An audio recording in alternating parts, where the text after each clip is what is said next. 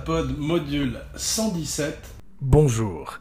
Alors aujourd'hui dans la série Cobalt, la série, euh, la série sur le gâteau, la série dystopique d'Abracadapod, le grand film, l'étrange film de Terry Gilliam de 1985, Brazil. Alors Brésil, c'est 1985, mais c'est surtout 1984, comme on va le voir. C'est quasiment une parodie du livre de George Orwell.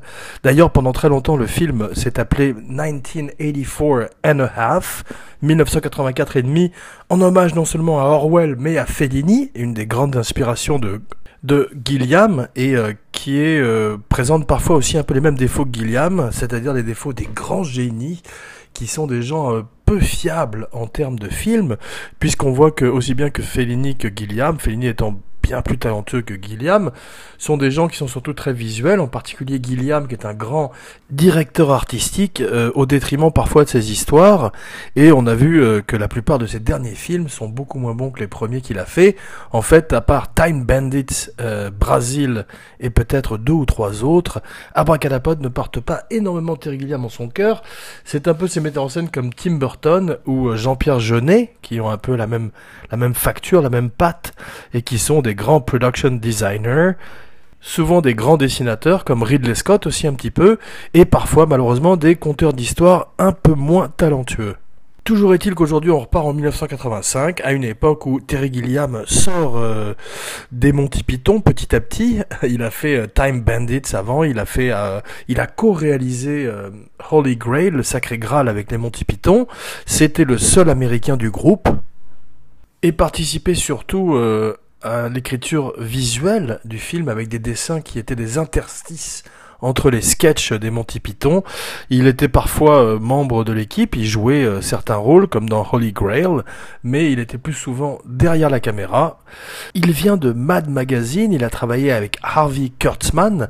Euh, Abracadapod, un podcast sur la magie du cinéma, va faire bientôt une spéciale Mad Magazine en particulier les parodies cinématographiques de Mad Magazine qui sont souvent euh, supérieures au film eux-mêmes et qui sont dignes des grands spoofs des frères Zucker et Abrahams. À propos d'Airplane, il y en a un qui passe en ce moment dans le ciel et euh, bientôt spécial Airplane sur Abracadapod où nous retrouverons Lloyd Bridges, Leslie Nielsen, Michael Redgrave, et tous ces grands acteurs euh, très sérieux utilisés à contre-emploi par les frères Zucker et par Abrahams. Pour l'instant, euh, Terry Gilliam euh, est un Américain, un contestataire, un hippie, qui euh, fait partie de la contre-culture. Il s'exile en Angleterre, il rencontre les Monty Python, il deviendra euh, la signature visuelle de leur sketch pendant un grand moment, comme le disait Abracadapod précédemment, avant de passer à la mise en scène très naturellement, puisqu'il est un dessinateur et un créateur de monde et d'images. Alors ce ton euh, anti-establishment, contestataire, contre-culture. Il le cultivera tout au long de sa carrière, devenant petit à petit euh, une espèce de paria à Hollywood, la plupart du temps à juste titre d'ailleurs, car ses films ne rapportaient pas d'argent, et dans le mot euh, show business, il y a le mot business, sinon ça s'appellerait show show, comme le disait Woody Allen, un autre paria à Hollywood, mais pour d'autres raisons. Et euh, c'est vrai qu'il arrive finalement, Terry Gilliam, à faire peut-être son Don Quichotte, je crois, avec... Jonathan Price, justement, qu'il retrouve peut-être après Brasil, euh, à qui euh, Jonathan Price dit qu'il est c'est son rôle préféré, son rôle dans Brasil, et avec également Adam Driver dans un rôle que devait jouer Johnny Depp précédemment à propos de Tim Burton. Donc Terry Gilliam est un formidable dessinateur, c'est un publicitaire, c'est un homme de marketing, et euh, il arrive comme l'enfant terrible des Monty Python, qui tout d'un coup euh, a carte blanche à Hollywood, ou en tous les cas c'est ce qu'il croit, puisqu'il a accès à tous les acteurs dont il a envie, et qu'au départ il veut Tom Cruise. C'est vrai que le rôle de Sam Laurie, euh, que Terry Gilliam a développé avec Tom Stoppard et deux autres scénaristes, dont Charles McKeon, qui joue un des, collègues de Jonathan Price, euh, en fait, le rôle était écrit pour un, jeune homme de 20 ans, et au départ, il songe non seulement à Tom Cruise, mais à des gens comme Rupert Everett et toutes sortes de jeunes acteurs, avant que petit à petit il ne pense à Jonathan Price, et euh, vu qu'il met un certain nombre d'années à monter le projet, qui est très euh, différent de ce qui se fait à Hollywood, d'ailleurs, on va voir que son aventure hollywoodienne se passera bien au départ et se tournera petit à petit en cauchemar, jusqu'à la fin une espèce de parabole avec son propre Brésil, son, son propre enfer kafkaïen, kafkaesque à Hollywood, où euh, on a l'impression que le good guy gagne à la fin, mais euh, il sera marqué à la suite de cette aventure comme une espèce de euh, mouton noir qui appartiendrait à une espèce de liste de la même couleur. Alors c'est vrai que euh, les films de Terry Gilliam euh, sont souvent intéressants visuellement. Euh, des films comme Fisher King, qu'Abracadapod n'aime pas énormément, a des images magnifiques, toujours ce samouraï légendaire qu'on retrouve également comme le Némésis de Sam Laurie dans Brésil, et certaines scènes également de Fear and Loathing in Las Vegas, d'après Hunter Thompson, où il rencontre Johnny Depp. Mais dans l'ensemble, il a plus de misses que de hits, avec des films comme Les Frères Grimm, Tideland, et tous les derniers films depuis ces, dix dernières années, qui ne sont pas très intéressants et sont simplement des films d'un euh, d'un formidable artiste visuel qui n'a pas d'histoire à raconter. Ou alors, plutôt toujours la même histoire qui commence avec Brasil, à savoir un homme contre le système. C'est un petit peu son Orange Mécanique, c'est son 1984, et tel Kubrick ou Al Ashby ou Orwell, il se méfie de l'autorité, il se méfie euh, d'Hollywood, et sa satire de cette Angleterre euh, rétro-futuriste ressemble un peu au dessin euh, de The Wall d'Alan Parker, autre film contestataire des années 80. Arnon Milchan produit le film. Arnon Milchan est un homme très puissant à Hollywood, un homme d'affaires qui s'est tourné vers le cinéma et qui a produit beaucoup des grands films de De Niro, comme euh, il était une fois en Amérique. Et c'est la raison pour laquelle De Niro a accès film. De Niro, qui est un grand, grand fan des Monty Python, comme la plupart des gens de cette génération, et un grand fan de Time Bandits, a très envie, euh, après avoir lu le scénario de Brésil, de jouer le rôle de Jack Lint. Euh, Jack Lint, c'est le collègue de Sam Laurie, le collègue de Jonathan Price, qui va finir par, spoiler alert, le torturer euh, de façon très froide et très clinique, et également comme un brave père de famille. Donc ça rejoint un petit peu le bourreau de la nuit du chasseur, ou cette critique du gouvernement ou des gouvernements extrémistes, car on peut y voir aussi bien la Russie communiste que l'Allemagne nazie, et toutes sortes d'autres univers kafkaïens comme Abracadapod le disait précédemment, d'ailleurs la recommandation de la semaine, ça n'est pas un film, la première en tous les cas n'est pas un film, c'est un livre, c'est un livre qui s'appelle America, avec un K, de Franz Kafka, avec deux K. D'ailleurs, Abracadapod rebaptise cette émission Abracadapod avec un K, en hommage à Franz Kafka. Ça fait penser à Bracadapod à une critique euh, d'un film de Clouseau, euh, je crois que c'était Les Espions, où il essayait également de, de faire à la manière de Kafka, où un critique français avait dit euh, Clouseau a fait Kafka.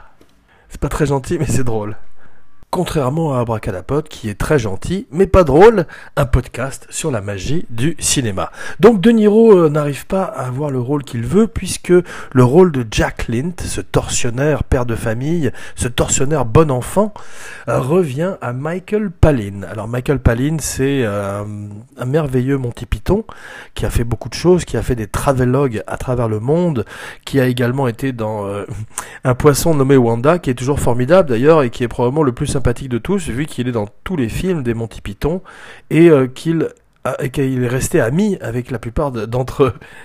Et donc euh, Terry Gilliam, qui aime beaucoup Palin, avec qui il a travaillé sur euh, Sacré Graal et sur La vie de Brian, écrit dans les îles pendant que Keith Moon se déchirait sur la plage, peut-être au Barbade. Abracadapod n'en sait foutre rien.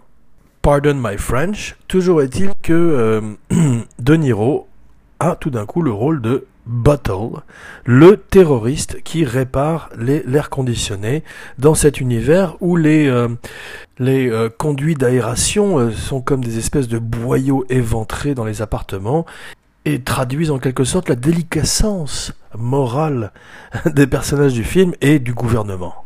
Qui pèse euh, comme une ombre maléfique. Euh, la semaine dernière, on a vu que dans Escape from New York, euh, New York était une prison.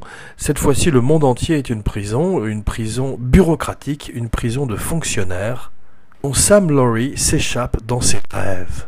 Alors c'est Terry Gilliam qui s'échappe dans ses rêves lui aussi, dans ses cauchemars parfois.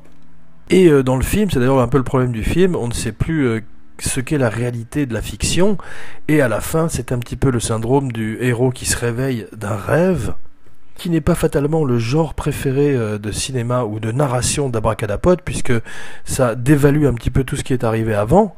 C'est le fameux Twilight Zone, c'est tiré en fait euh, à l'issue d'une recherche qu'a fait Abracadapod, c'est tiré d'un livre qui s'appelle euh, un incident euh, au pont du Hibou à Owl Bridge. D'ailleurs, ça a été fait en film, en, court métrage par Robert Enrico dans les années 60 et qui raconte l'histoire d'un homme qui se fait pendre et qui s'échappe et en fait tout est dans sa tête entre le moment où euh, il, elle a les pieds dans le vide et le moment où sa nuque est brisée par la corde. Spoiler alert, c'est un petit peu le cas de euh, Sam Laurie qui est torturé par son meilleur ami à la fin et qui s'échappe dans la folie. C'est d'ailleurs ce qui a intrigué, ce qui, a intéressé, ce qui a excité Terry Gilliam, qui est un gros pervers, c'est de raconter un film hollywoodien où le happy ending serait un homme qui part dans la folie. Il n'est pas non plus le premier à l'avoir fait euh, dans un film ou dans un livre. On voit également euh, qu'un autre anglais, Adrian Lyne, je crois, le fait dans Jacob's Ladder et ça peut être perçu quand même comme une tricherie euh, narrative. Mais, à la manière de Blade Runner, le film est sublime visuellement. Euh, la mère de Sam Laurie, de Jonathan Price, est jouée par Catherine Elmond. Elle passe son temps à faire de la chirurgie esthétique. C'est l'image la plus célèbre du film avec cette femme qui a son visage comme de la Putty.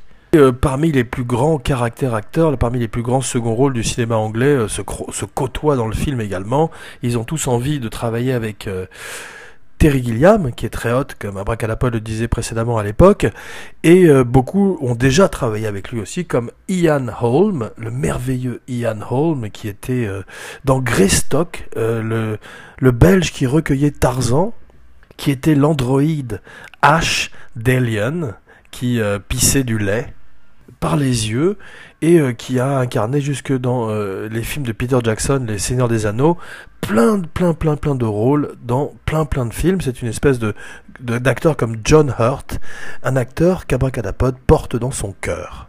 Comme Bob Hoskins qui accepte d'avoir quasiment un caméo dans le film, De Niro aussi, euh, son rôle est un petit rôle, mais il, euh, il recherche euh, la plomberie pendant des semaines.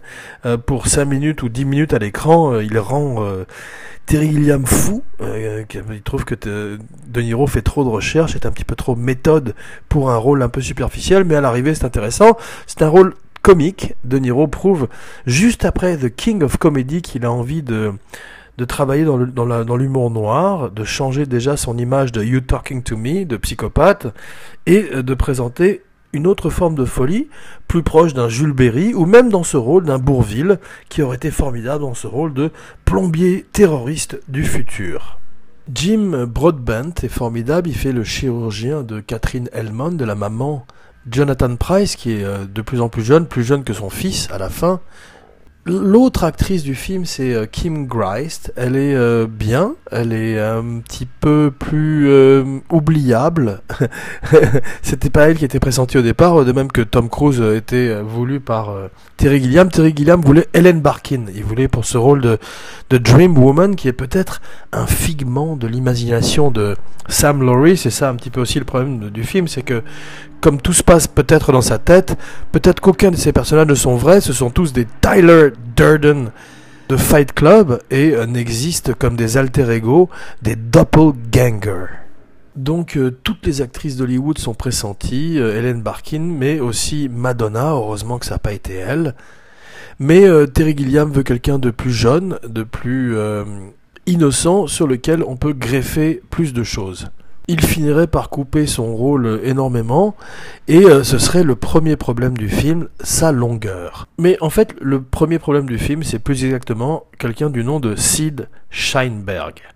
Et oui, euh, Terry Gilliam euh, commence à développer son film à Universal, et 20th Century Fox, l'un pour euh, le domestique, l'autre pour l'international, et se heurte à Sid Sheinberg, puisqu'il y a un changement de gouvernement au sein du studio qui fait qu'on réévalue tous les projets qui sont en cours. Sid Sheinberg lit le scénario, ne comprend pas très très bien euh, pourquoi cet univers dystopique, cet univers noir, futuriste, sans espoir, euh, pourrait rapporter de l'argent au box-office et décide de remonter le film derrière Terry Gilliam en, faisant un espèce de happy ending où non seulement euh, il n'est pas torturé, mais euh, la femme vit et ils partent tous les deux vers de nouvelles aventures. Ce montage est connu sous le nom de Love Conquers All. Terry Gilliam est furieux, il euh, s'empare d'une copie du film et part hagard dans les rues de Hollywood. Non, il organise euh, des projections pour les critiques de Los Angeles et aussi pour les étudiants et tout d'un coup rencontre un énorme succès avec sa fin euh, complètement pessimiste et euh, se retrouve élu le meilleur film de l'année par le cercle des critiques de Los Angeles. Si Scheinberg euh, est obligé de plier, d'autant plus que euh, Terry Gilliam, qui emploie des méthodes guérilla, les méthodes qu'il a eues sur les campus américains dans les années 60, des méthodes qu'il a apprises avec les hippies, euh, va dans un talk show avec Robert De Niro et dit que le problème, ou plutôt la raison pour laquelle son film ne sort pas, c'est que Sid Sheinberg en a interdit la sortie. Et il prend d'ailleurs à la suite une pleine page dans Variety pour demander à Sid Sheinberg When are you gonna release my movie? Il a un petit peu cette voix un petit peu éraillée. Ou en tout cas, Abracadapod se plaît à l'imaginer. Abracadapod, un podcast sur la magie du cinéma, mais vous l'aviez déjà deviné. Le film a plein de titres. Euh, This is why bourgeoisie sucks. plein de titres euh, bidons, plein de titres de comédie que Terry Gilliam lance au studio comme une espèce de gant, comme une espèce d'affront. Et un jour, il est euh, à la plage en Angleterre, probablement dans un endroit comme Brighton. Le ciel est gris et il voit un homme tout seul avec un transistor qui joue Brazil,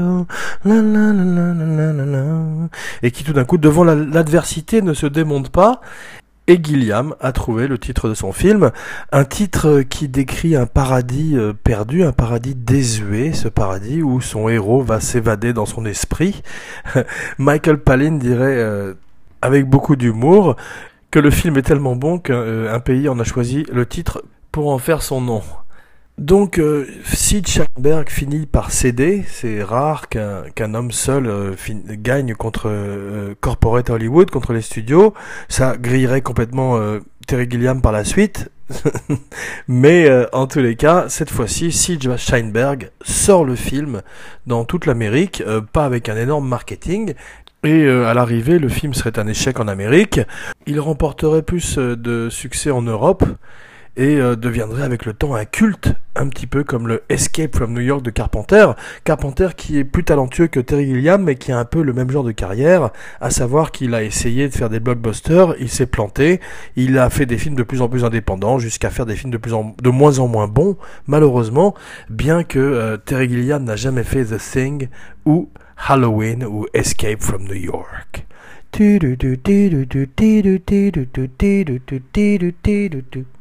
mais je m'égare. De Niro euh, n'est pas payé pour le film, ce serait euh, une des rares et dernières fois qu'il le ferait.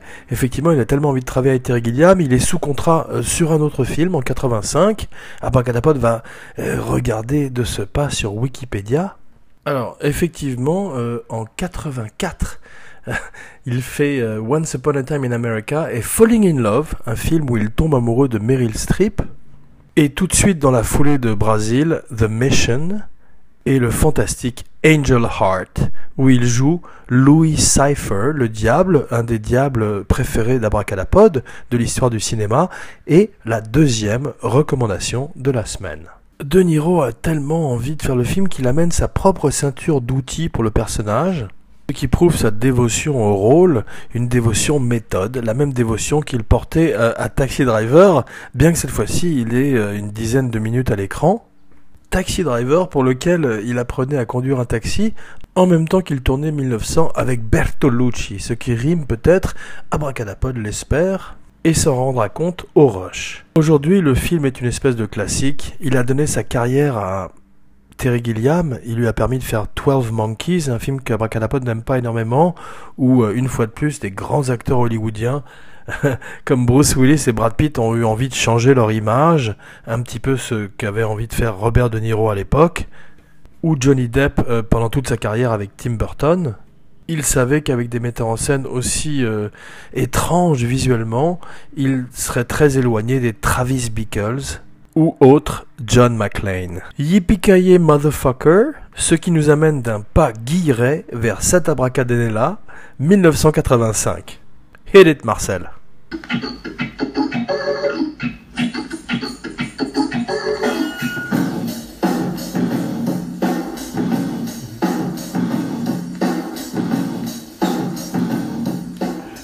Pardon pour la pauvre qualité de son, on fait avec les moyens du bord. Donc 1985, une année particulièrement riche en rebondissements. Eric Stoltz euh, se fait renvoyer de Back to the Future après trois semaines de tournage. Il est remplacé par Michael J. Fox, qui est une star avec Family Ties et euh, qui est formidable dans le rôle de Marty McFly dans Back to the Future. Euh, Robert Zemeckis montre qu'il a autant de talent que Steven Spielberg et annonce les débuts d'une extraordinaire carrière qui se poursuit encore aujourd'hui. Abracadapod n'a pas vu Allied avec euh, Brad Pitt, mais Abracadapod a envie de voir Allied, car euh, c'est probablement un bon film de guerre, euh, classique et conventionnel. Deux films qu'Abracadapod n'aime pas énormément, dont Abracadapod n'a que faire, sont euh, The Breakfast Club et The Goonies. En particulier The Goonies, mais également The Breakfast Club, car finalement euh, ces adolescents, ces enfants américains n'intéressent pas énormément à Bracadapod, qui déjà à l'époque préfère Peter Weir et son Witness, un des meilleurs rôles, peut-être le meilleur rôle d'Harrison Ford, qui enquête undercover dans une communauté amish. Out of Africa eh oui, I Had a Farm in Africa, une très belle musique, Meryl Streep, Robert Redford, beaucoup de fans, respect. Pas complètement la tasse de thé d'Abracadapod, mais euh, n'en dira pas plus car c'est du bon travail, contrairement à A View to a Kill, A View to a Kill, Roger Moore est trop vieux, Chris Jones, Christopher Walken, on a proposé le rôle à David Bowie et Sting, ils ont tous les deux refusé, euh, ils ont bien fait. Christopher Walken est très bien quand même, mais le film est pas terrible. Le film est une espèce de pastiche de James Bond, un pré-Austin Powers, moins drôle qu'Austin Powers si euh, vous voulez voir un bon James Bond avec Roger Moore, il faut regarder L'espion qui m'aimait, également euh, très parodique, et surtout Live and Let Die, euh, son meilleur film. Weird Science est le film préféré d'Abracadapod de John Hughes qui, la même année que Breakfast Club, fait Weird Science, où Kelly Lee Brock est une espèce de Bride of Frankenstein moderne, et euh, Bill Paxton euh, montre qu'il est un grand acteur comique. À propos euh, d'acteur comique, Sylvester Stallone affronte Ivan Drago, I Will Break You, Rocky IV, 1985, la même année que Schwarzenegger fait Commando, donc une année très importante pour les action man des années 80, qui installent leur suprématie sur Hollywood avec Stallone qui fait également Rambo 2 la même année. Mel Gibson fait Mad Max Beyond the Thunderdome, euh, très belle bande son de Tina Turner, moins bon film de George Miller, il faudrait attendre une trentaine d'années pour qu'il revienne avec Fury Road. Il était producteur de Babe, un des meilleurs films avec euh, un cochon comme héros. Return of the Living Dead, un des meilleurs films de zombies, un, des meilleurs films qui mélange la comédie et l'horreur, qu'Abracadapod vous recommande aujourd'hui en fin d'émission.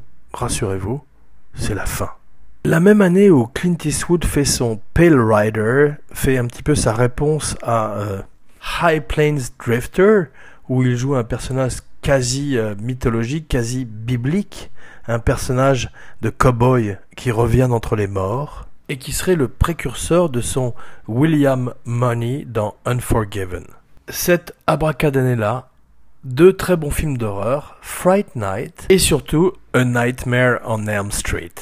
Euh, oui, la naissance de Freddy Krueger. Abracadalloween est passé, donc pas de spécial Nightmare on Elm Street, mais peut-être l'année prochaine. Rendez-vous dans quelques jours pour la Dopa spéciale super-héros avec Gilles Weber, Jean Weber, signing off.